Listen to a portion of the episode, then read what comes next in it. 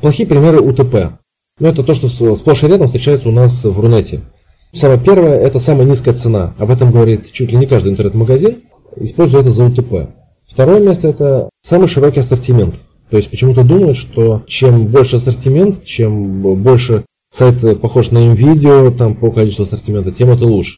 Проигрышный вариант на самом деле, потому как вот на эти плохие примеры практически никто не обращает внимания из покупателей. Ну, в-третьих, это высокое качество, высокое качество продукции. Ни разу не видел продавца, который пишет, ну у нас такой посредственный, или там, на самом деле не очень качество, да?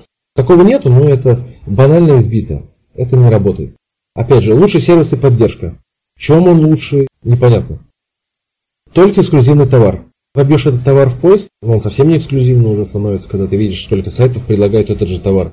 Ну, то есть вот эти моменты, вот эти 5 УТП, которые я для вас отобрал, это того, что есть на сайтах интернет-магазинов Рунета. То есть это сплошь и рядом встречается.